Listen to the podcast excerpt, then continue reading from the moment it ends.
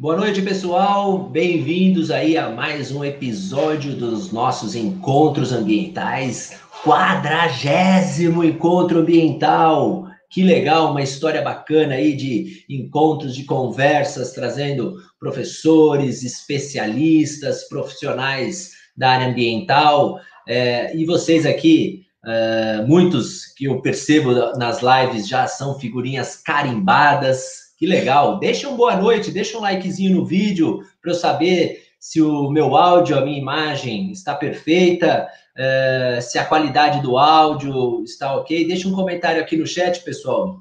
Estamos dando, início aí a o quadragésimo encontro uh, dos nossos aqui, dos nossos bate-papos de quinta-feira. Para você que está chegando uh, pela primeira vez, Todos esses encontros realizados estão disponíveis no nosso canal, na nossa plataforma, então você pode assistir. Tem uma playlist é, chamada Encontros Ambientais no nosso canal no YouTube, canal Brasil Bioma. Então você pode tirar um tempinho no final de semana. Tem conversas muito interessantes com professora Giselda, professora Loman, professor Ricardo Rodrigues, verdadeiras aulas magnas de conhecimento, de troca de informação. É, é muito bom a gente ter a oportunidade, né, de uma horinha aí ouvir um professor, uma professora tão renomada, que tem aí uma linha de pesquisa tão consolidada na área, e sem dúvida é um privilégio nosso receber essas figuras pra, para esse bate-papo, né? E hoje não, não é diferente, né? Hoje teremos uma figura mais do que conhecida na área da botânica, da taxonomia, um dos maiores botânicos brasileiros da atualidade aí, que está desenvolvendo pesquisas, já orientou dezenas e dezenas de alunos nas mais diversas famílias. Ele vai contar até história de família que ele estudou e a família não existe mais. É uma coisa engraçadíssima isso. É muito legal a gente saber todas essas histórias. E eu peço para vocês mandarem dúvidas, mandarem comentários, mas claro, antes, né, aquele likezinho no vídeo, compartilhe essa live. Hoje um, um, um encontro muito especial, nós estamos aí na semana de inscrições para a terceira turma do Desafio 21 Dias. Se você, que, é, se você quer fazer parte dessa turma, abaixo do vídeo há um link para você aproveitar. As inscrições vão até o dia 18 de março. Tá? Então, a, a, a, turma vai começar no dia 22 de março, né? Então, as inscrições se encerram no dia 18. Aí, uh, abaixo do vídeo, aproveite, conheça, tire suas dúvidas, tá bom? E esse encontro de hoje, como eu havia dito, é muito especial, né? O quadragésimo, começamos esse, proje esse projeto no final de março do ano passado, né? com o início da quarentena, e um projeto que veio para ficar. Né? A gente já teve a oportunidade aí de trocar muita informação e a, a ideia é que seja um ponto de encontro aqui na área ambiental para quem deseja informação de qualidade, tá bom? Bom, hoje vamos, vamos, eu vou dispensa comentários, né? O comentário, o convidado de hoje, professor Vinícius Castro Souza, tudo bem? Tudo bem. Puxa, obrigado, obrigado por ter aceito o convite aí do quadragésimo episódio, é uma honra. Eu que agradeço, Rodrigo, é sempre um prazer estar falando um pouco sobre o o trabalho que a gente vem fazendo aí com a flora brasileira, pode contar sempre comigo. Ah, legal. Eu imagino que muitos que estão nos assistindo devem ter um livro do senhor e, e, assim ter a oportunidade de conversar com o autor desses livros, entender o processo, né? Como que, quanto tempo leva, como que é elaborar? Eu estou aqui do meu lado, botânica sistemática, o ARVES da floresta, plantas da floresta estacional semidecidual, né, guia da, de espécies da Mata Atlântica, floresta estacional semidecidual, é, entender um pouquinho o que o está por trás de toda essa ciência, porque isso é uma ciência, né, professor? É, é uma, uma ciência, uma parte da ciência importante que é mais voltada à divulgação do, daqueles dados científicos que a gente produz, né? Livro, Sim. fundamentalmente, é isso, né? A gente conseguir compilar os dados científicos todos de uma, de uma um único pacote para que tenha, para que as pessoas possam ter um acesso mais próximo. Né? Então, basicamente, esses livros que a gente faz é isso, né? É.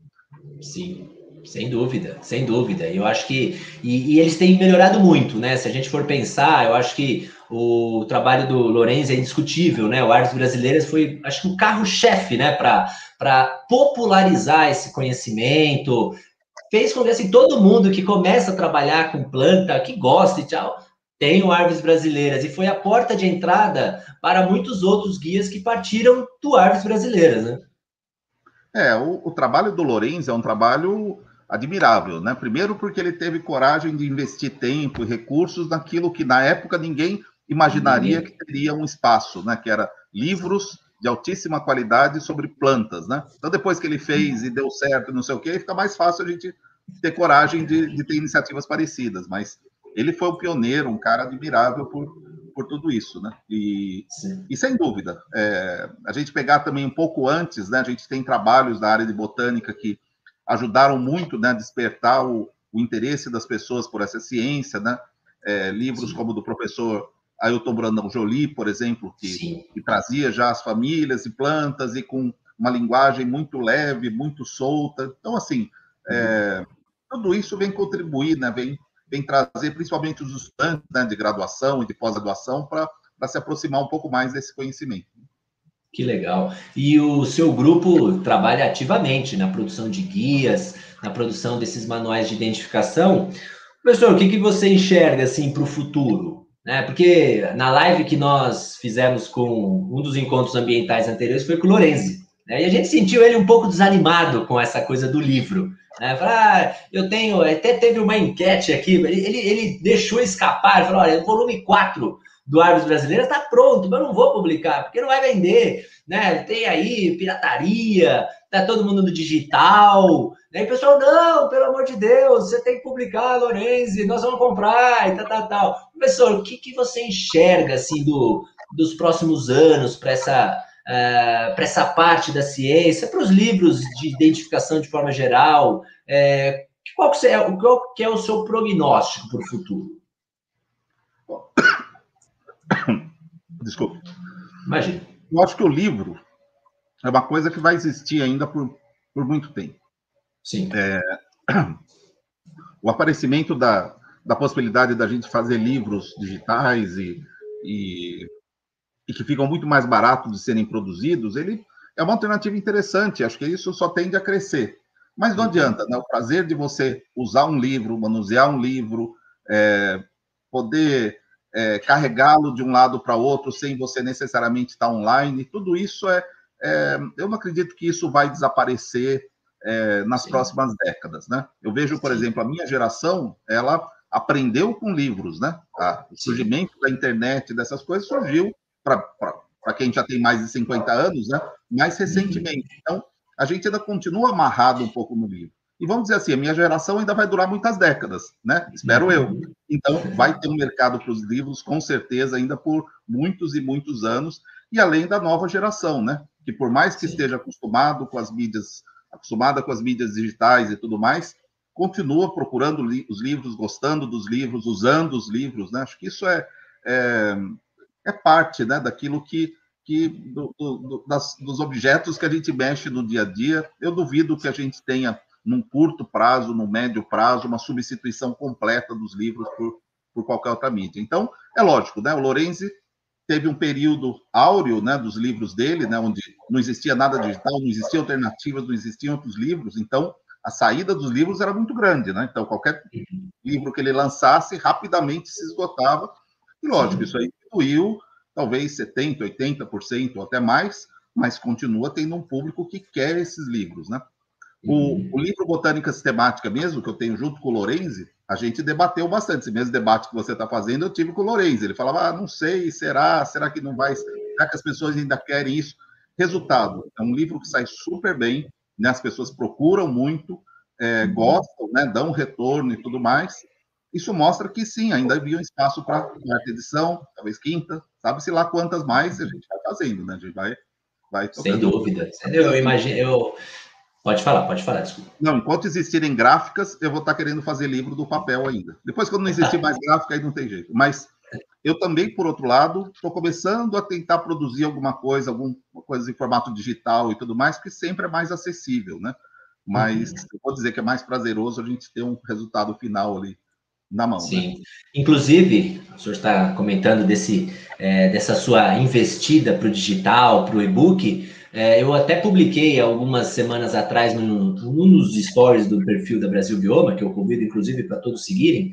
É, você, é, o senhor tem um livro na Amazon, né, que é um guia de campo muito simples, que as pessoas. É, ele é barato e é uma introdução à botânica muito legal. O senhor poderia falar um pouquinho sobre esse, esse guia, professor?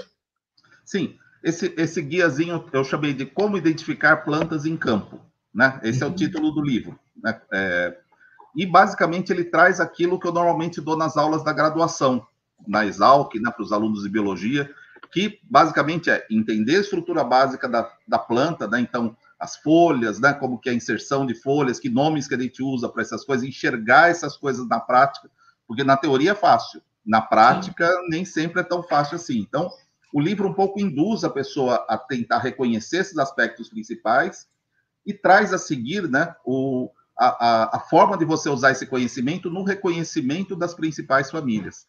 Porque, assim, Legal. esse livro surgiu e essa forma de ensinar dessa forma surgiu quando eu comecei a perceber que 70% aproximadamente da flora brasileira, da flora paulista, da flora de quase qualquer lugar que você for, ela é composta por mais ou menos umas 20 famílias, 20 e poucas famílias. Então, se você reconhecer essas 20 e poucas famílias, você é capaz de reconhecer as famílias de 70% das plantas, duas em cada três plantas que você encontrar por aí. Uhum. O que já é uma grande coisa para quem está começando na botânica. Então, lógico, é um livro bem de entrada, né, bem de comecinho, assim, bem para as pessoas que estão dando os primeiros passos na botânica, é, uhum. mas é uma forma de ensino que eu, pelo menos, entendo como muito eficiente, porque é, não tem nada mais prazeroso para alguém que está aprendendo que é conseguir fazer sozinho. Né? Então, assim, Sim. o cara pega o livro com algumas dicas, já começa a reconhecer algumas famílias, que são elas: Rubiácea, Fabácea, Asterácea, Solanácea, essas famílias que, se a gente for olhar bem, tem várias dicas, né? várias coisinhas simples de você usar para reconhecer. Se você vai e olha uma planta que tem folha composta e oposta, a chance uhum. de ser imensamente grande. Pode ser outras coisas? Pode, mas vamos dizer assim, eu vou começar pensando nas bigdoniáceas, eu vou começar, se eu tiver um guia do lado como botânica sistemática, eu vou lá dar uma conferida né, em outras características, mas nota assim, a gente já, já começou a caminhar para algum lado. Né? Então, Sim, com certeza. É, tanto, mas assim, é, o que eu, o que eu, uma missão que eu tenho, assim, uma coisa que eu gosto muito de fazer é tentar é, fazer com que as pessoas comecem a achar a parte de taxonomia uma coisa agradável, uma coisa bacana, né? Às vezes taxonomia uhum. um monte de nomes e tudo, mas não, taxonomia é super bacana porque é a forma de você reconhecer a biodiversidade, a forma de você começar Sim. a diferenciar uma coisa da outra, a conseguir dar nome nas plantas, isso é super prazeroso para a maioria das pessoas.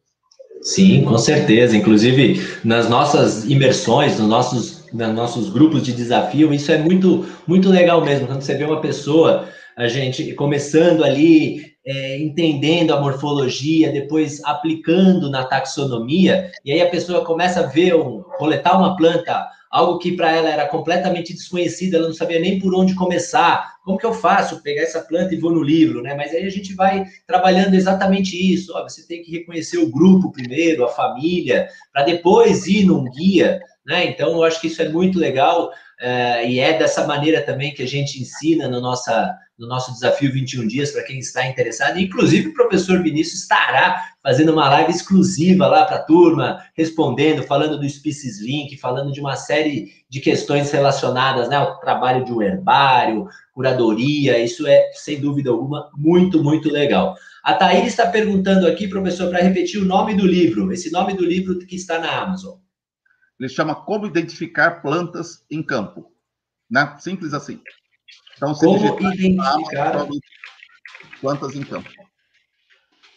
Eu coloquei aqui no chat também aqui uma tanto do Face. Nós estamos inclusive ao vivo no Facebook e no YouTube. Aí veio uma questão do nosso amigo Paulo Sérgio falando: sou de Caetité, Bahia. Pergunta para o professor se tem previsão do livro Guia de Plantas da Caatinga. Professor, previamente a gente estava falando: será que vai vir a pergunta e tal? Já chegou já. É, assim, a gente já está trabalhando nesse livro, né? Eu junto com o Zé Alves, né, que é, que é lá de Petrolina, um cara que conhece demais as plantas da Caatinga, tem todo um trabalho lá relacionado a, a, as plantas da, da, das proximidades do Rio São Francisco. Então, a gente, ele é um belíssimo fotógrafo de plantas. Um dia eu sentei com ele e falei, vamos fazer um guia para as plantas da, da Caatinga. Ele topou na hora. Então, a gente está lá trabalhando a quatro mãos, né? Ele com acervo fabuloso que ele tem de fotos, e eu trabalhando um pouco mais nos textos. É, vamos dizer assim, é um livro que está tá a caminho. Eu vou ousar dizer que ele está assim, uns 70% pronto. Falta aqueles 30% que é sempre o mais difícil, né? Porque começar um livro é muito fácil, você se empolga, as coisas andam rápido, depois elas dão uma, uma refreada, assim, que é essa fase final aí, vamos dizer assim, o terço final do livro, que é dos detalhezinhos, é daquela planta que falta, não sei o quê, e vai, vai mais devagar mesmo. Mas é um livro que a gente espera, se tudo der certo, tá lançando talvez aí no ano que vem, né? A gente tinha um planejamento, inclusive, de umas viagens de campo agora no final do ano, começo do ano, mas aí essa questão da pandemia se agravou, né? Então a gente acabou cancelando e não e perdemos, na verdade, um bom período, né? Porque tinha chovido há um tempo atrás na Caatinga, estava ótimo para fotografar, ele fez algumas coisas, mas eu fiquei um pouco na vontade aí de, de ir novamente. Mas cheguei aí já algumas várias vezes né, na Caatinga para fazer fotos do, do ambiente, das espécies e tudo mais. A verdade é que o livro está próximo, é, a gente está correndo atrás aí de financiamento para o livro, né? Que, que é sempre um, sempre um fator importante, né? A gente vai tentar achar alguma empresa, alguma coisa que ajude a, a produzir o livro. E mas é é tá na tá na nossa mira. Aí. É um livro que deve sair em breve. Tudo Vocês planejam fazer aquele esquema que vocês fizeram com o livro da Floresta Semidecida, de ter, eh, de ter aberto uma campanha, porque aí nessa pré, nessa, nessa fase final, você levantar um recurso para ajudar isso que o senhor disse, né? O sprint final para o livro sair. É, existe esse projeto? Existe. A gente vai no momento certo, né? Porque, por exemplo, se eu abrir essa campanha agora, é um pouco frustrante, né? Porque as pessoas vão colaborar agora para receber o livro daqui a um ano e tanto, né? Então, tem que ser um pouquinho mais perto do final, mas a ideia é que sim, né? E o legal dessas campanhas é que a gente sempre coloca os livros, né, para as pessoas contribuírem, quase que é o preço de custo, né? Então, assim, fica um descontaço, assim, de 50%, não sei o que tal, para até para tornar mais acessível ele para todo mundo. Então, quem embarcar nessa com a gente, né, dar uma forcinha ali, já... E vou dizer uma coisa, essas campanhas, né, a gente fez uma para o livro do pro Guia das Plantas do Cerrado e outra para o Guia das Plantas da, da Floresta Estacional. Essas campanhas foram bem legais, porque como muita gente aderiu, muita gente contribuiu, isso evidenciou que é, existe interesse pelo livro né? Tendo essa evidência, você ir buscar um patrocínio e buscar um recurso fica muito mais fácil. Você buscar um patrocinador, falar, ó, já tem já 500 pessoas adquiriram o livro antes do livro existir, né? Isso facilita muito que a pessoa enxerga que é um negócio que vai ter qualidade, que tem um público interessado, né? Não vai ser um negócio que vai ficar, o cara vai patrocinar, vai ficar com o logo dele, mas ninguém vai ver o livro, né? Então, isso ajuda bastante também. Mas antes desse da Caatinga, é, a gente está finalizando um para as florestas de Restinga e Dunas. Hoje mesmo a gente fez, agora há pouco terminou uma reunião aqui com um dos parceiros aqui para a gente finalizar assim quais fotos a gente não pode deixar de pautar no livro, ou porque ficou um buraquinho, ou porque é uma espécie muito comum e ela precisa entrar.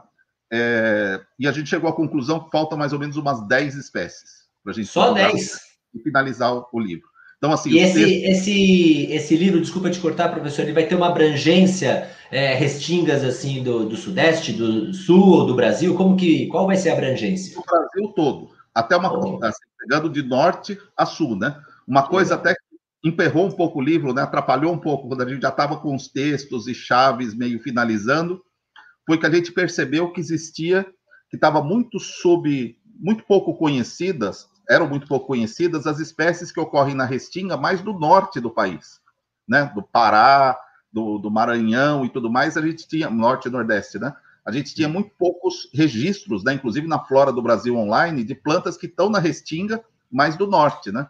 Eu não sei se as pessoas às vezes acabam associando, né? É, a planta está no Pará, então tem que ser floresta ombrófila densa e coisas assim, né? E não, né? É, tem também, lógico, a restinga dessas regiões, Aí no final encontramos né, um trabalho que fala especificamente das restingas dessa região. Notamos que estava faltando um monte de coisas na nossa lista, acrescentamos, e com isso aquela, aquela família que tinha dois gêneros, agora tem três, a outra que tinha cinco, aí passou para seis, e aí atrapalhou todas as chaves que já estavam prontas e tudo. Mas, assim, caminhou para um, um livro mais completo, né? Que vai ser também abrangente para essas, essas outras regiões, para as restingas como um todo, né? Então, está é, tá caminhando. Os textos estão 95% prontos, as fotos falta esse pinguinho.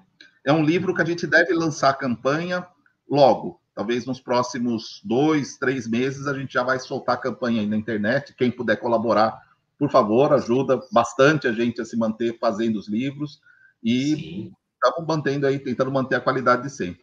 E lembrando, né, Vocês... né, sempre chaves e tudo para a pessoa poder pôr a mão na massa e identificar não só pelas fotos. Né? Sim, você sabe que aqui a Brasil Bioma tem a maior parceira e interessada em divulgar esse livro, você conta com a gente, a gente vai fazer uma grande divulgação, porque olha, Restinga, vocês vão ter, vocês devem estar tendo muito trabalho, porque a Restinga do Nordeste tem até espécies de cerrado. Lá na beira do, do mar, lá em Fortaleza, tem espécie de cerrado. Aí você chega lá no Piauí, vai ter coisa da Amazônia. Aí você desce aqui para Bahia, é o tal do tabuleiro. Ixi, Maria, professora. E aí enfim, e é, e é, muito complicado a gente conceituar a Restinga, a abrangência dela. Se a gente for aqui para o sul de São Paulo, a Restinga vai para dentro, né, na Serra de Paranapiacaba. É, puxa, que, que desafio, hein? É, a gente sempre começa esses livros, por exemplo, o livro da Restinga, a gente começou fazendo uma consulta aos herbários virtuais, né? A gente pegou, então, a lista das espécies que tem na flora do Brasil e que referem que são de restinga, bom, essas entram sem muita conversa. Mas a gente sabe que tem alguns, algumas lacunazinhas, né? Então, o que, que a gente faz? A gente faz uma busca nos herbários virtuais, por exemplo, nesse caso, eu fiz a busca por restingas, por dunas, por todos os nomes que pudessem ser associados a, a esses tipos de vegetação.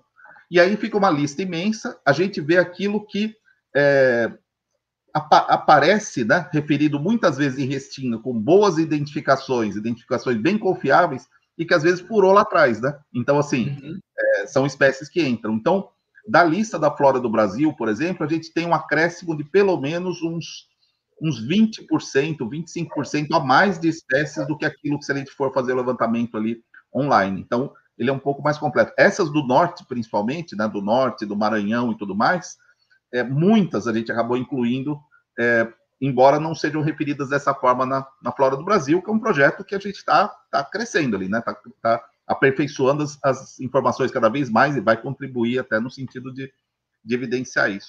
E aí, outra coisa que a gente faz nesse levantamento também dos herbários virtuais é ver aquelas espécies que são mais coletadas, né? Que são, tem mais coletas em mais áreas do Brasil, e a gente determina assim: essas não podem faltar.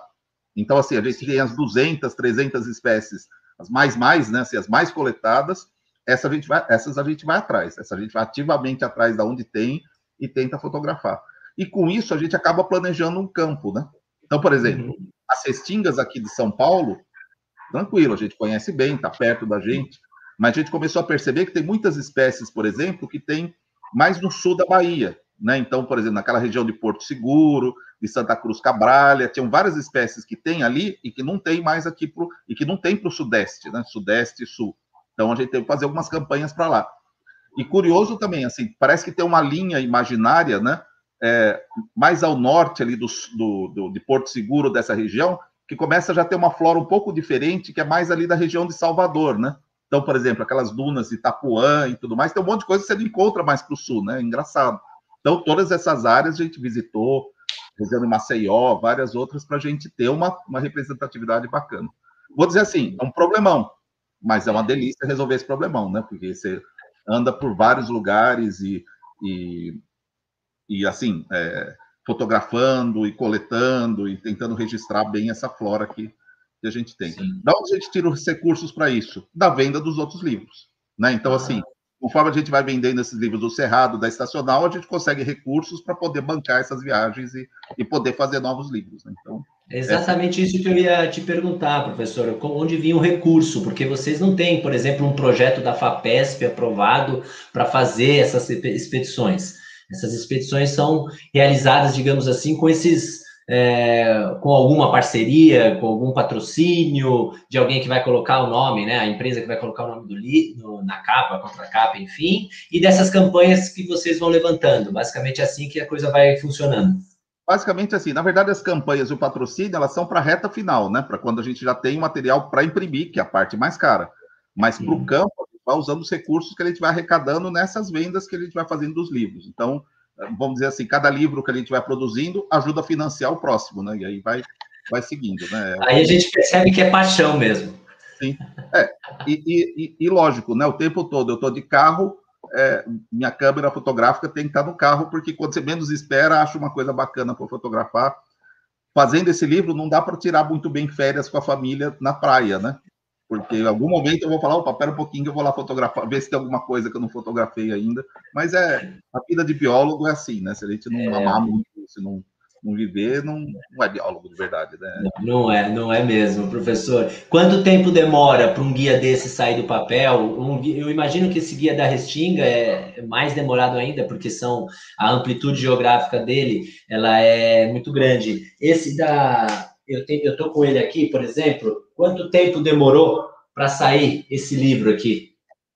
É, foi uma grande, uma grande, digamos, quem não tem esse livro trabalha na Mata Atlântica, no interior da Mata Atlântica, acho que esse é um livro obrigatório, né? Porque ele traz de uma forma muito bem, uh, muito bem apresentada as famílias, chave de gêneros, né? informações muito interessantes, chaves de identificação em geral. Quanto tempo demora um projeto desse, professor? É, esse livro da Estacional, a gente, é, eu já tinha um acervo grande de fotos da floresta estacional, até porque onde eu moro é o tá dentro da área de floresta estacional, então vamos dizer assim, tá um, é tem um pouco mais de facilidade para a gente fazer as fotos, né? Então eu vou no campus da Exalc, tem uma floresta estacional, que é onde eu trabalho, então era um pouco mais fácil de resolver essas questões.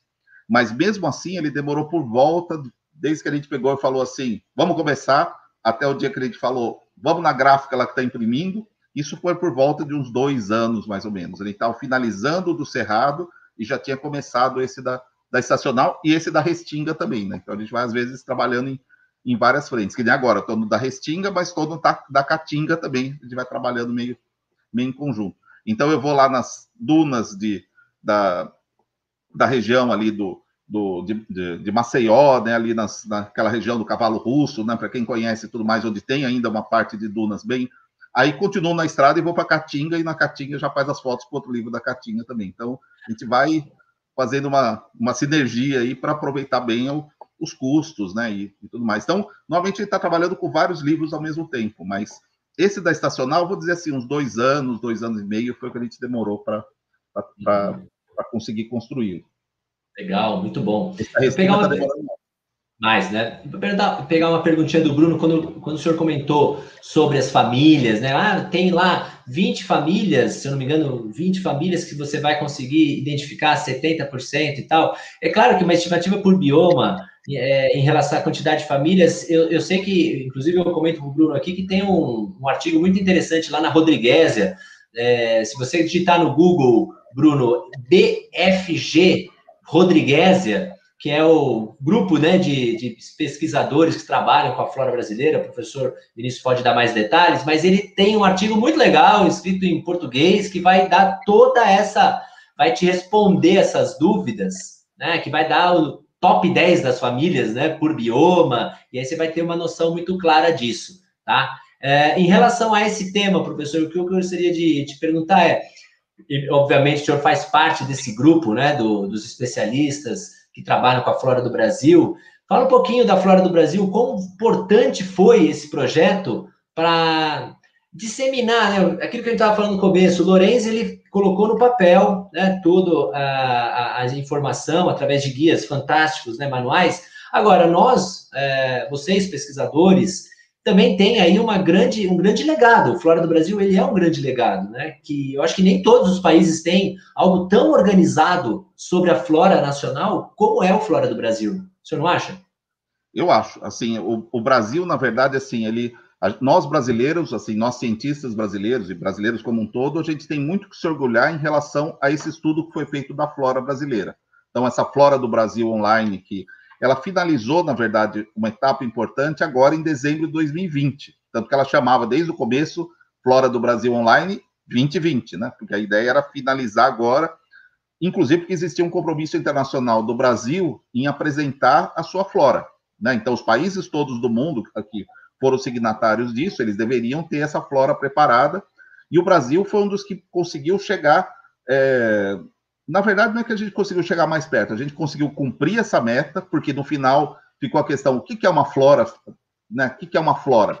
E acabou se concluindo que uma flora era uma lista dos nomes válidos e seus sinônimos. Se é isso, a gente já cumpriu essa meta antes, com a lista do Brasil, né, que a gente já tinha feito. Mas a gente se desafiou como comunidade científica, comunidade de botânicos, a ir além no entendimento do que é uma flora, que é o entendimento que eu tenho, por exemplo. Para mim, uma flora não é só a lista de espécies, é a lista de espécies e as ferramentas para eu conseguir diferenciar uma espécie da outra, seja da forma como for, com descrições, com chaves, com, mas eu preciso ter as ferramentas suficientes para conseguir distinguir isso. Nós nos desafiamos, né, como botânicos, de finalizar isso em 2020. Alguns acharam loucura, né? Assim, a maioria dos parceiros falaram: vocês não vão conseguir chegar muito longe. E chegamos muitíssimo longe nessa Flora do, do Brasil 2020. Então, se vocês acessarem, procurar aí na, no Google também, Flora do Brasil Online 2020, lista do Brasil, vocês vão, reflora, né? Vocês vão chegar nessa lista. E a boa notícia é que a grande maioria dos grupos taxonômicos ficou pronta. Inclusive coisas que são muito complexas, muito. É, que fizeram realmente um trabalho maravilhoso, como, por exemplo, nas Asteráceas, né, que é um grupo bem complexo, ficou pronto. A Cantácea, né, outra família bem complexa, é, com um número até relativamente reduzido de especialistas, ficou pronto. Então, vários grupos complexos, complicados, que a gente não tinha bibliografia, hoje a gente tem. Então, esse foi um projeto super bacana, ele deve continuar ainda, né, no futuro, sei lá como que vai chamar, nesse momento a gente está muito cansado para pensar no, nas próximas etapas, porque a parte final dele foi bem cansativa, mas hoje a gente consegue, é, vocês aí da casa de vocês conseguem, se você quiser saber quantas espécies de árvores tem é, no Cerrado de Minas Gerais, você tem essa resposta quase que imediatamente, né? Só por esses parâmetros e você consegue obter essa informação. E mais do que isso, agora também a gente tem as descrições, tem ilustrações, tem um monte de coisa sobre cada Tem as chaves de identificação também, né, professor?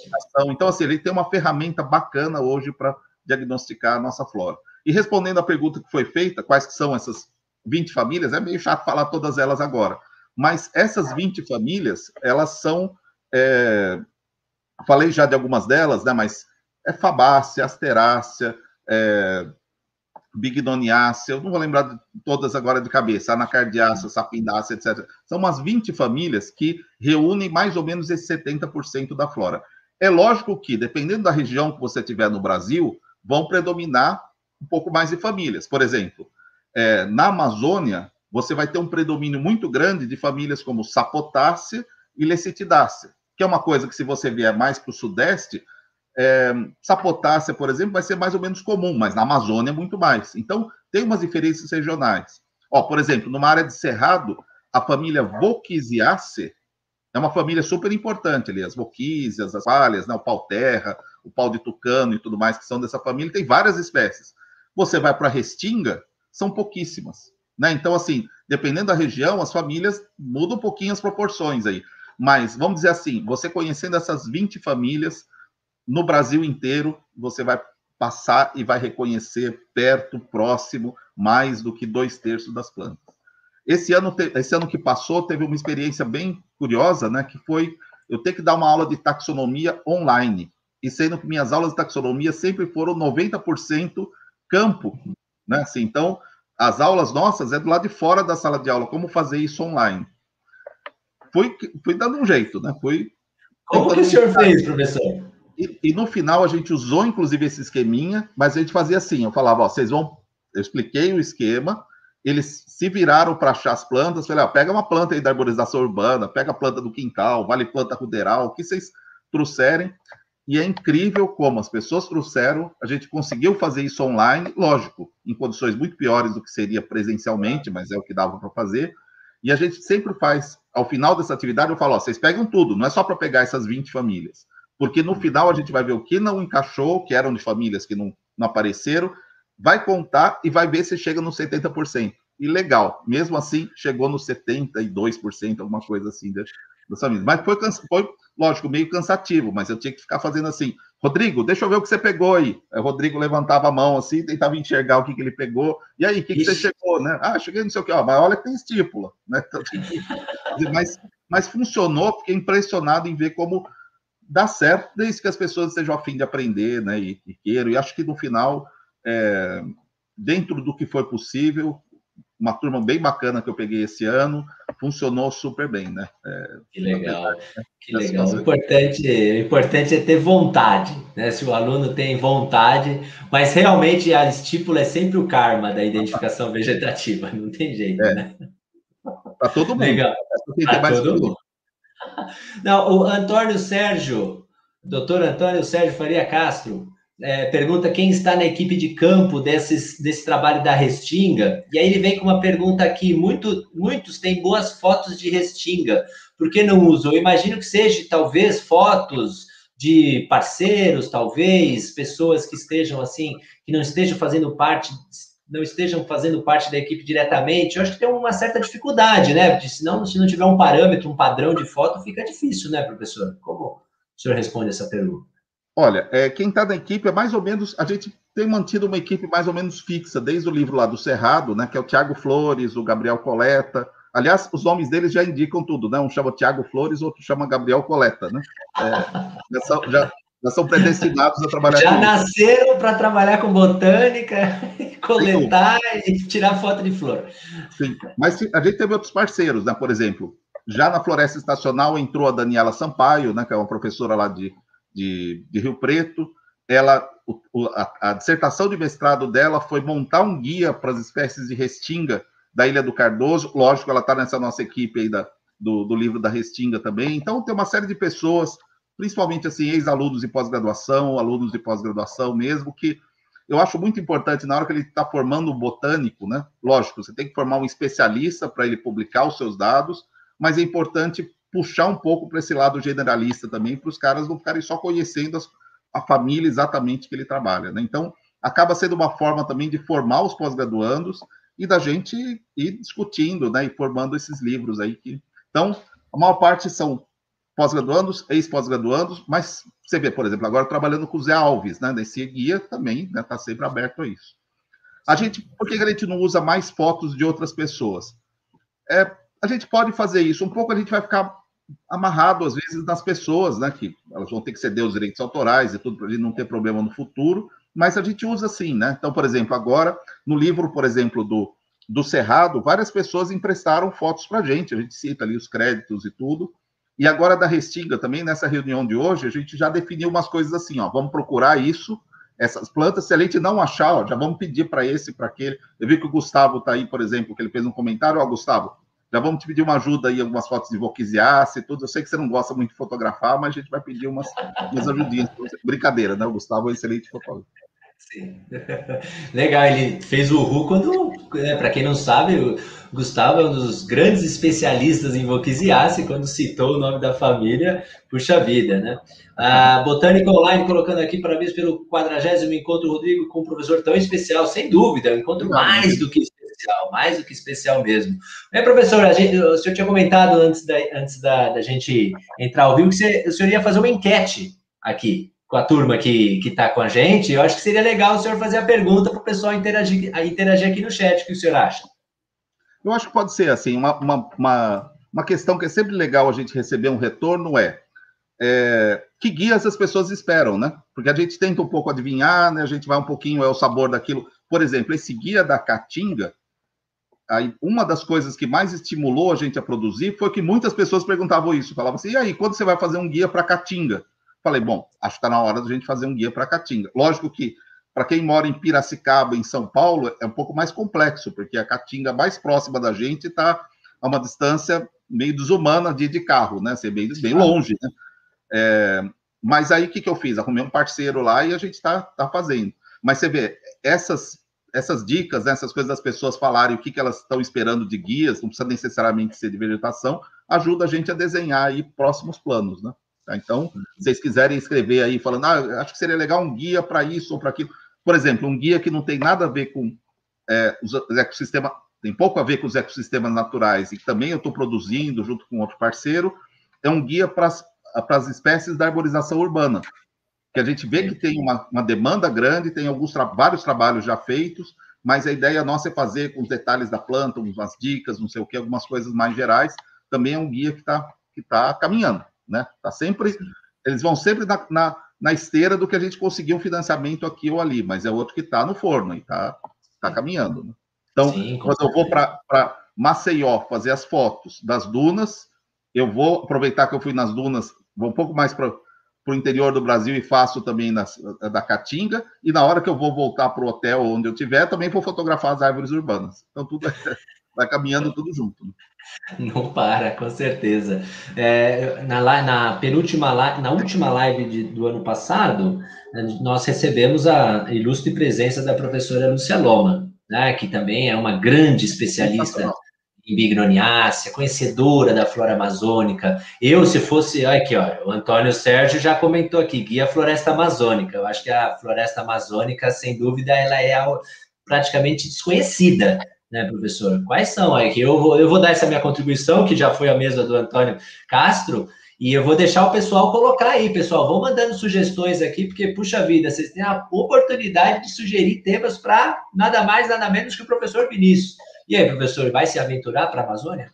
Na Amazônia, na verdade, a gente já está se aventurando, né? Esse, esse projeto eu, eu, peguei meio no, no meio do caminho, mas a gente está para lançar, vai ser um, um, livretinho, né? Vai ser uma coisa menor, com 60 espécies, que são espécies que são normalmente exploradas é, em projetos ligados a, a, desenvolvimento sustentável e tudo mais, né? aquelas espécies que são normalmente, que acabam entrando né, na, na, na, extração legal né, de madeiras, e que a gente precisa tomar muito cuidado para as coisas, para não ser vendido gato por lebre, né? Para a pessoa não estar tá extraindo uma coisa dizendo que está extraindo outra, né? Então, o que a gente tem que fazer é ter bons guias para que, é, desde o fiscal até qualquer outro agente envolvido nisso possa conferir a identificação, tem algum material para isso.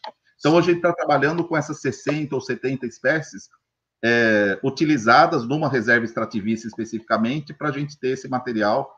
É, então, tem uma equipe lá na Amazônia trabalhando com isso, na Werison e outras pessoas, que estão fotografando, fazendo os textos.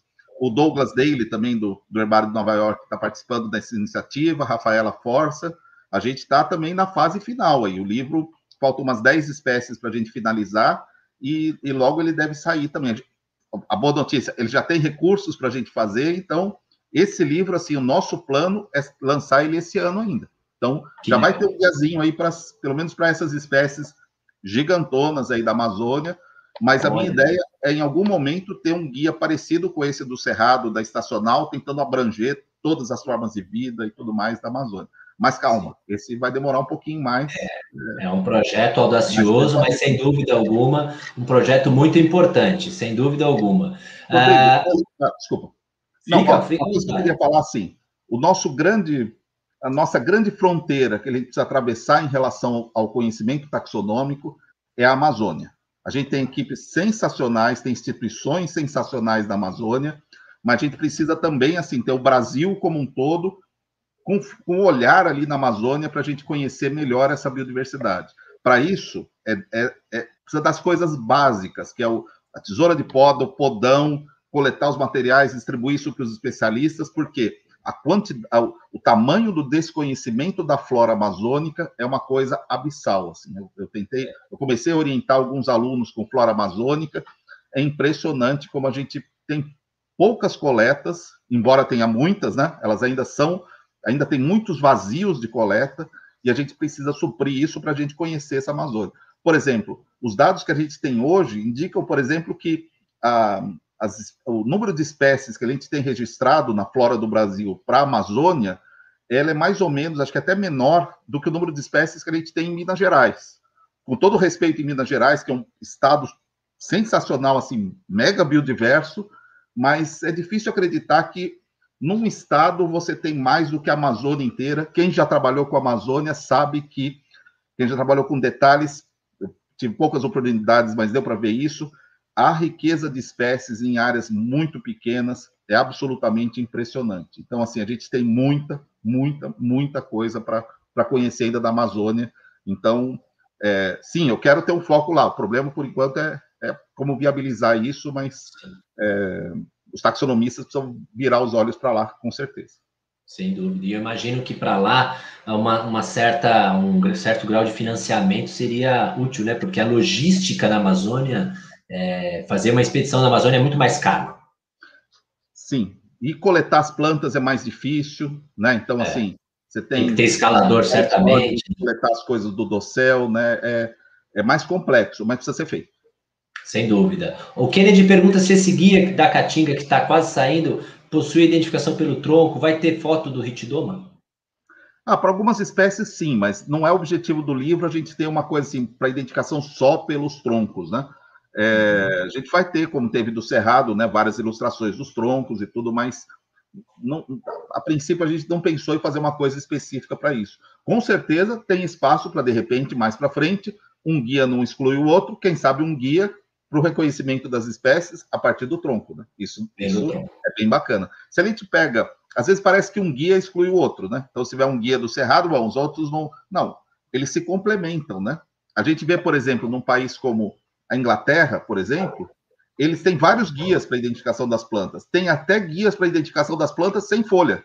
Né? Então, assim, é, só com as geminhas, né? Você consegue identificar. Lógico, tem muito menos árvores, mas assim, os guias vão se complementando. Um guia para reconhecimento de plantas por, por troncos, sensacional. Isso aí não é só para Caatinga, não, para Mata Atlântica, para o Cerrado, seria muito bem-vindo. Mas a gente não tem perna para cobrir tudo isso.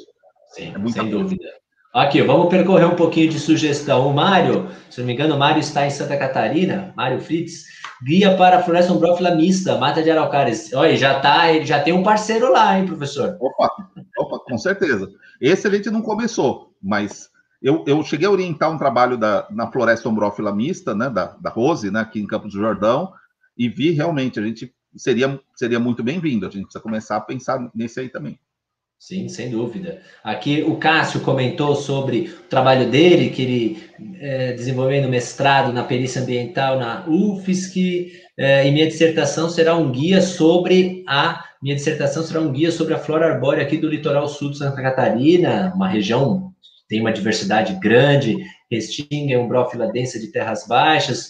O livro da Restinga vai cobrir essa região também, né, professor? Então vai, vai ajudar vai o trabalho do Cássio e de outros consultores de lá, né? Vai cobrir essa região também, essa ideia desde o começo.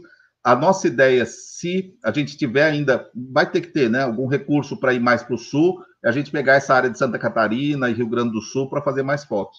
Eu tive, né, no Rio Grande do Sul, por exemplo, Santa Catarina também, fazendo fotos, mas principalmente no Rio Grande do Sul, naquela região de Torres e tudo mais, e a flora é muito diferente do, da flora que você tem mais ao norte, né? Então, é, é, com certeza a ideia é cobrir essa área de Santa Catarina também. E vou dizer uma coisa, Cássio, é, é Cássio, né? É Cássio. muito bem-vindo, é, vai ser muito bem-vindo esse guia e mais um profissional aí saindo dessa área de.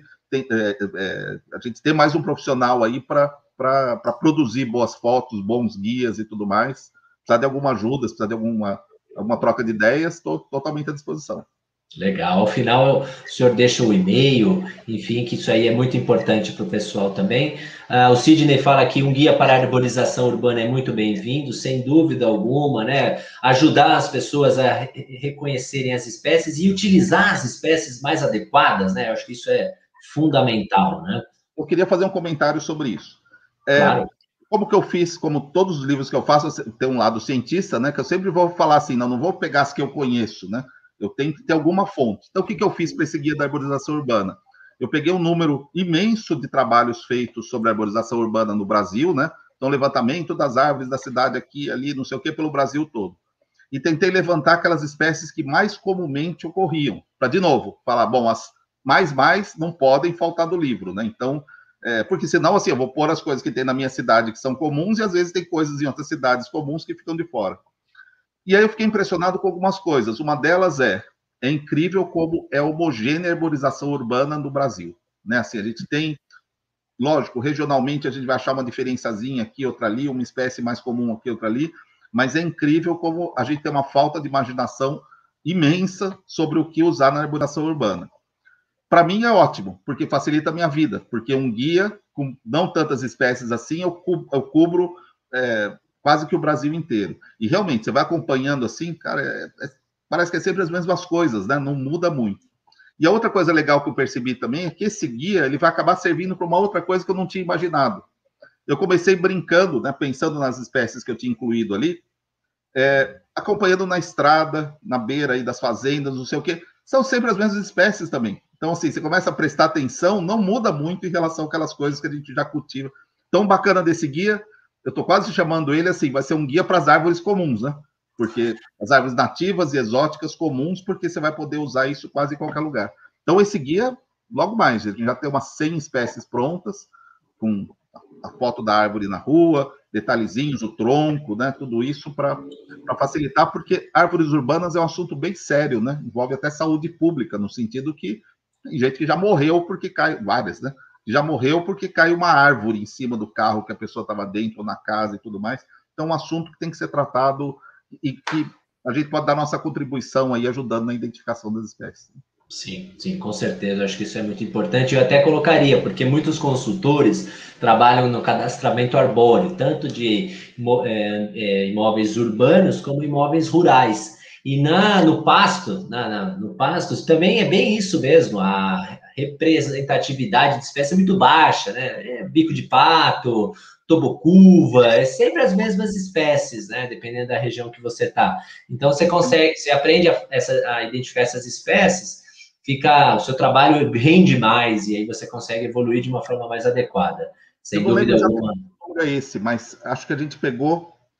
É, se a gente pegasse, acho que eram cento, se a gente pegasse 100 espécies mais comuns, que, que, que eu fiz? Não, peguei esses vários trabalhos, peguei as espécies, arrumei os sinônimos e marquei o número de indivíduos que a pessoa viu naquela área. Então, a pessoa achou lá 70 semipirunas, 10 não sei o que e tal, e fui marcando isso uma outra coluna.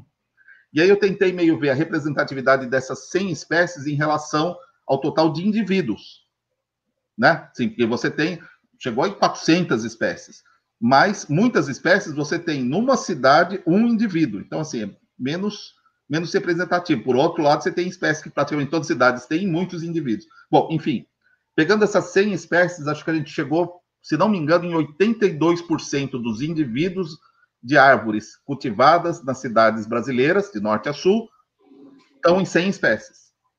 Né? Então, se a gente tiver um guia para 100 espécies, teoricamente, 8 em cada 10 árvores que você encontrar na, na arborização urbana, você consegue identificar. E se a gente elevar para, acho que era 150, a gente chegava acima de 90% dos indivíduos com 150 espécies, você... Então, assim, é bacana porque até é uma forma das pessoas conhecerem as espécies, né? Pensei nisso, por exemplo, o pessoal quer conhecer as plantas e tudo, ó, bom, um bom começo vai ser conhecer as, as plantas da arborização urbana. Né? Sim, sim, com certeza, sem dúvida. É, muito legal, eu estou passando pelas perguntas. Uma pergunta aqui do Tiago, que na verdade eu acho que é o que o professor Vinícius tem se focado nos últimos anos. Ele pergunta: faz sentido um guia para o reconhecimento de fitofisionomias de um dado bioma, usando as espécies indicadoras? e etc. É, bom, eu, minha opinião aqui é muito difícil, né? Você usar só as espécies indicadoras, porque se você não dá um, uma abrangência adequada, fica um guia limitado. Eu entendo a preocupação do Tiago, provavelmente o Tiago deve ser um consultor ambiental, que precisa né, dessas espécies, qual é a espécie que ocorre na umbrófila, qual é a espécie que ocorre na estacional, mas eu diria que, por exemplo, um livro desse, Tiago, ajuda demais, assim, uma pessoa ah, tem só as espécies indicadoras? Não tem, mas você tem as espécies que vão ajudar a caracterizar esse, essa fitofisionomia de forma geral. O próprio guia do cerrado, né, professor, que também é, ele não é de uma fitofisionomia do cerrado, mas ele indica se uma espécie é típica de tal fisionomia, se ela é de outra fisionomia fechada, uma fisionomia savânica, florestal ou campestre. É, essa, essa questão das espécies indicadoras, professor, como que o senhor trata no livro? Entende? Que essa, essa questão sensível para quem está no mercado, né, de classificar, a gente entende essa preocupação do Tiago. Qual que é a sua opinião em relação a isso? É, eu acho que assim, eu, eu entendo também assim a, a, relevância disso, né, a importância da gente ter isso, falando assim, ó, tais espécies são indicadoras de uma floresta secundária em estágio inicial na, na, na nas áreas de floresta estacional é bacana, mas de novo, a gente acaba não tendo perna para cobrir tudo isso, né? Então, no final, os livros, a gente dá um destaque grande para as espécies que são características de determinadas situações, aquelas que são muitas vezes invasoras, né? Que estão, por exemplo, na floresta, nesse guia da floresta estacional, a gente não deixou de pôr as espécies que não são nativas, mas que aparecem na estacional, indicando, ó, isso aqui é isso aqui é, é invasor, né? Então a gente põe algumas coisas assim, espécies que são mais típicas de de, dos estágios iniciais da sucessão, a gente dá uma indicação, mas não é a ênfase do, do livro.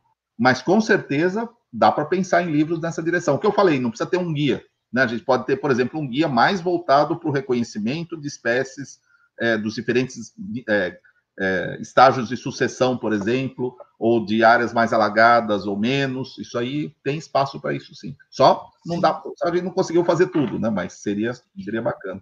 Sim, com certeza. E aí, ó, existe uma grande questão que nos nossos treinamentos a gente começa a, quando a pessoa começa a entender um pouquinho mais, e nos cursos a gente deixa claro essas próprias resoluções CONAMA que se utiliza para classificar estágio sessional e tal, e da Mata Atlântica em diferentes estados, a, a nomenclatura botânica que, se, que é utilizada, as espécies que é utilizada, precisa passar por uma revisão. São legislações que são desde 94, 93, e assim, se você for olhar do estado de São Paulo, ele coloca lá como estágio inicial Psidium guajava, que é o goiabeira. Eu acho que não tem o mínimo cabimento você colocar uma espécie dessa.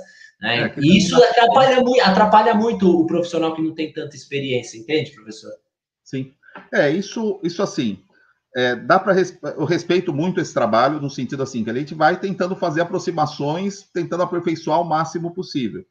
Sim. Mas é, sem dúvida, a gente tem muito a aperfeiçoar outras espécies que são talvez mais representativas dessas coisas, está tá incluindo. Mas é muito complexo também, né? Porque a gente tem diferenças regionais grandes, né? Então não é. Sim. É, cada área que você vai, você pega o litoral sul de São Paulo, a flora que tem no litoral sul, vamos dizer assim, de Santos para o sul e de Santos para o norte, ou de, sei lá, é diferente. para o norte, é muito diferente, né? Então, assim, você tem essas diferenças regionais que é até difícil de você de você, você dentro do mesmo estado, de uma distância não tão grande, nessas né, coisas. A gente até nem entende muito bem, como cientistas, às vezes, como explicar essas variações. E Sim. a gente está tentando, né, na medida do possível, fornecer materiais para facilitar isso, mas com certeza tem espaço para revisão dessas listas, sim. Sim, com certeza. Uma, uma legislação para tratar da vegetação do estado inteiro, como São Paulo, que, de Mata Atlântica, né, que tem tanta, tanta diferenciação. Né, se a gente pegar a flor, você, o senhor comentou né, da Mata Atlântica do sul, do litoral sul e do litoral norte, imagina a mesma legislação para a, a vegetação do litoral com a vegetação lá do Morro do Diabo, na floresta semidecida. Então é, é muito difícil isso.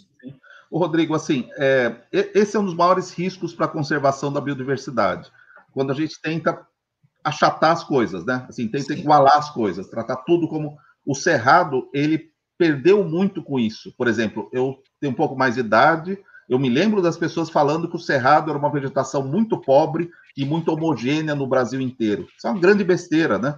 Primeiro, ela não tem nada de pobre, é muito biodiversa, e você pega o cerrado do Mato Grosso, ele é muito diferente do cerrado de, vamos dizer, Itirapina, aqui no, no interior de São Paulo. Né? Tem espécies que são muito comuns e um não aparece no outro, né? E nos diferentes estratos e tudo mais. Então, é, é, muito difícil você conseguir fazer coisas que nivelem todas as diferenças regionais e tudo. Mas são conhecimentos que a gente vai construindo, né? Sim, sim, com certeza. O pessoal comentando aqui, o Marcelo trouxe uma informação importante também em relação aos reflorestamentos de árvores nativas e viveiros que trabalham com nativas também carecem de imaginação, são sempre as mesmas espécies, né? A gente comenta muito aqui que faltam aquelas pérolas da biodiversidade, aquelas espécies que, claro, né, o viverista ele vai priorizar a produção de espécies que são mais fáceis de se produzir, que crescem mais rapidamente, né? E aquelas secundárias tardias que crescem lentamente, ele já não, não é aquela espécie, digamos, tão apropriada para o viveiro. Professor, olha, estamos chegando no final da nossa live, o pessoal vai mandando aqui as últimas perguntas. Eu quero que o senhor vá pensando num perrengue, em algo aí que você possa comentar aqui com a gente, de algo inusitado que aconteceu. A professora Lúcia comentou de algo assim que ela já teve que cozinhar uma, puxa, acho que uma anta, não sei o que aconteceu, que sobrou para ela cozinhar uma, um bicho lá que ela chegou lá na Amazônia tal, e não tinha a mulher do, do caboclo lá, não estava lá, e, ah, pode ficar aqui, mas tem que cozinhar alguma coisa aqui lá, foi uma história engraçada. Vai pensando numa história engraçada aí para contar de um perrengue dessas suas longas expedições que, que o senhor já fez aí é, fotografando. Mas eu acabei te cortando, não sei se senhor quer, é, quer concluir o raciocínio. Não, eu só ia comentar sobre os viveiros, assim, eu vou vou dar minha, minha cara a tapa aqui como cientista, né?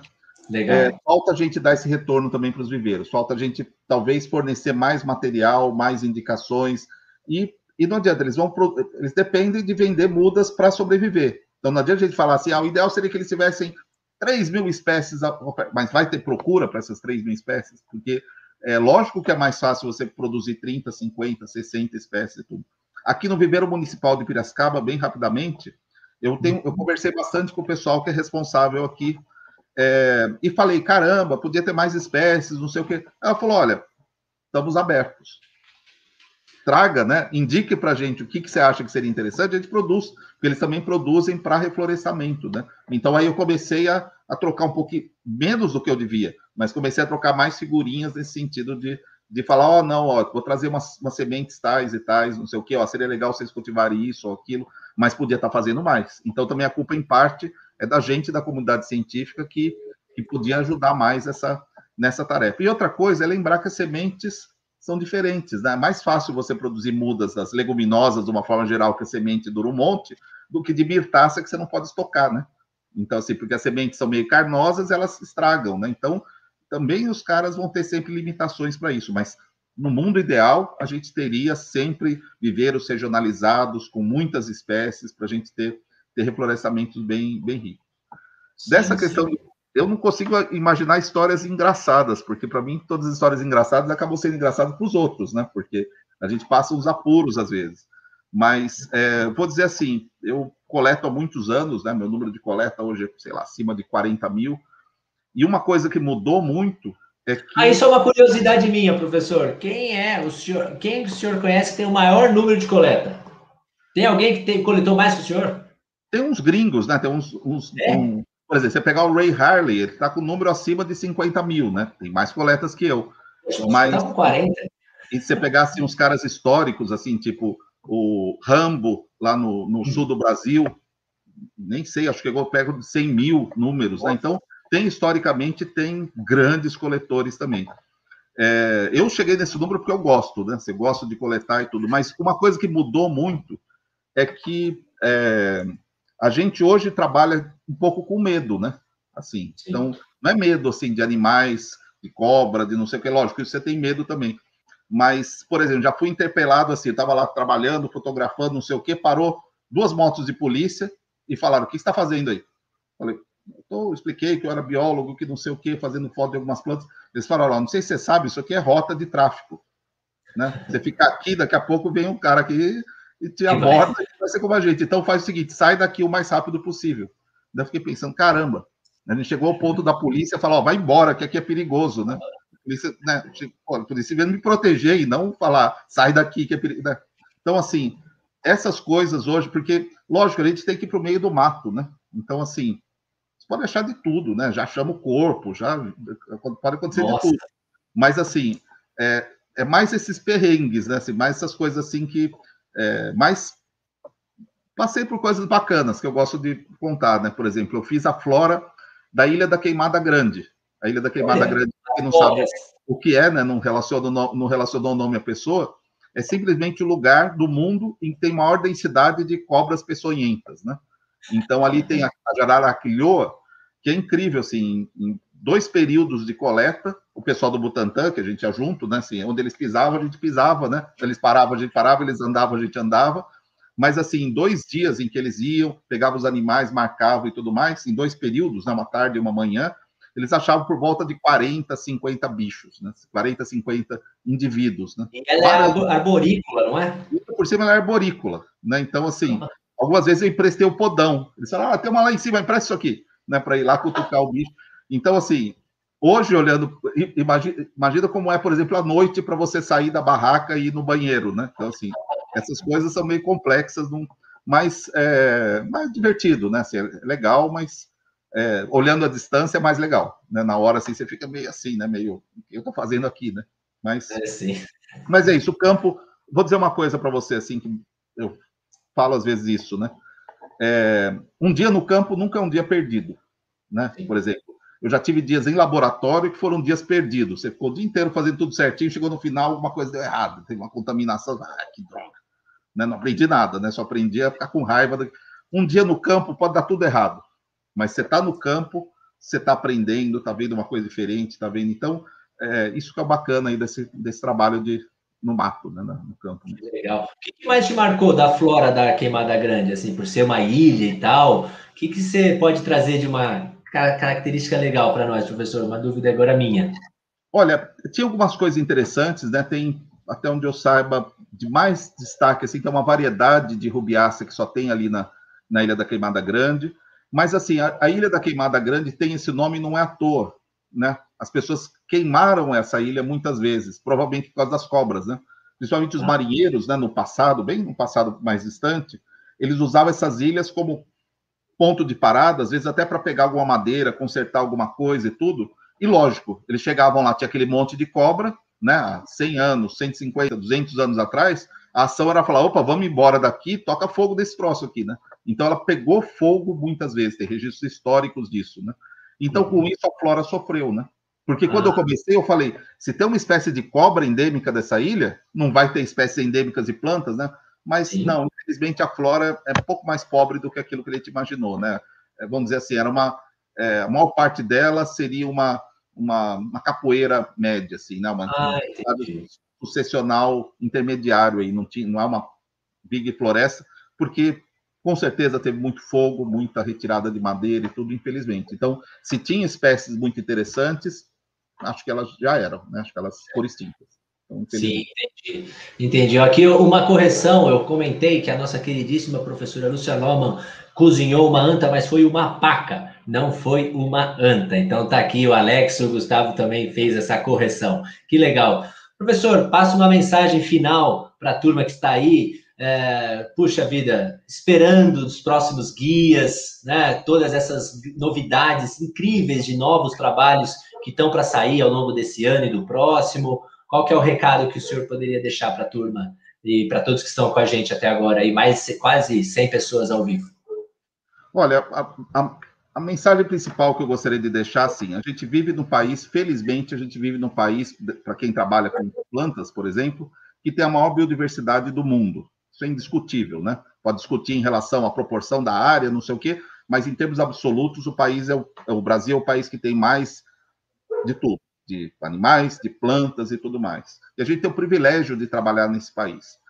A gente precisa de força de trabalho, a gente precisa de pessoas ajudando nessa tarefa. Então, eu vou dizer assim, a gente precisa cada dia mais e mais pessoas competentes que sejam dispostas a serem capazes, competentes de identificar bem as plantas. Então, esse trabalho que o Rodrigo faz aí de, dos cursos, de formar pessoas, ó, sensacional, nota 10 por isso que eu, toda vez que o Rodrigo me chama, eu falo, oh, Rodrigo, pode contar comigo, porque a gente precisa formar pessoas para isso, né? Então, a gente precisa de força de trabalho mesmo, assim. E é lógico, a gente vai ter sempre as dificuldades de é, recursos, de é, essas dificuldades menos que eu falei, né? Às vezes você precisa ficar de olho assim, é para quem está chegando, será que é polícia ou é ladrão, né? Assim, é. passei lá, assim, será que vou conseguir ficar aqui ou não? Então, assim, é, mas é, é muito bacana. Na verdade, estudar taxonomia, estudar as plantas, né, dessa forma como a gente vem estudando, é estudar a diversidade, né? E a diversidade é sempre uma coisa muito bacana, né? Chato, homogêneo, né? O legal é o, é o diferente, o legal toda vez que você vai a campo achar coisas que você nunca viu e tudo mais. Então, a vida é difícil para quem trabalha com isso, é difícil, mas em compensação a gente chega no final do dia feliz de de estar tá vendo essas coisas e estar tá recebendo é, a Nanusa, né, que foi minha professora na graduação, ela, ela conta isso sobre anatomia, né, que é uma outra área também bem interessante. Ela fala, no final do dia, depois de ter visto essas coisas maravilhosas, a gente descobre ainda que estão pagando a gente para fazer isso, né, dessa forma. Então, é, é, é, tive o privilégio né, de, de poder ser biólogo nesse país maravilhoso e, e, e, vamos dizer assim, quando a gente acerta a profissão, a gente acaba sendo feliz aí todo dia. Né? Então, Com certeza, que legal, muito bom, ótima live, todo mundo agradecendo. Uh, obrigado, professor, inclusive convidando a todos que têm interesse né, em fazer parte dessa terceira turma. Abaixo do vídeo há o link para vocês conhecerem o programa completo, tá muito legal. Inclusive, o professor estará com a gente numa live muito bacana, tirar dúvidas, vai ser bem legal. Então, conheçam e participem. Uh, muito bacana, puxa, que, que legal. É, todo mundo aqui agradecendo, bacana. Professor, puxa, o espaço está aberto. Quando o senhor tiver aí a, a, campanha dos livros, a campanha desses guias, conte com a gente. A gente vai fazer uma linha de divulgação. Olha, aqui mais da metade da, daqueles que estão com a gente aqui certamente irão contribuir, porque sabe que é o que o senhor comentou, né? Você vai participar da campanha, vai comprar o livro a preço de custo, né? Digamos assim. Você vai ter uma oportunidade ali de comprar um, um, um material fantástico. Então, conte com a gente, que nós seremos sempre parceiros para compartilhar esse conteúdo tão fantástico que vocês estão produzindo, tá bom? Obrigado, Rodrigo. Preciso dizer que é, nessas campanhas todas, quando Eu vou lá, convido, você ajuda a divulgar. O salto assim, de pessoas participando é, é sensacional, então sou sempre muito agradecido a isso. E, e, é isso. Obrigado pela oportunidade, mais uma vez, aí, de estar compartilhando um pouquinho do, do nosso trabalho. Muito legal, bacana. Até uma próxima, professor. Boa noite a todos e tudo de bom. Até mais. Saúde a todos. Um abração. Valeu.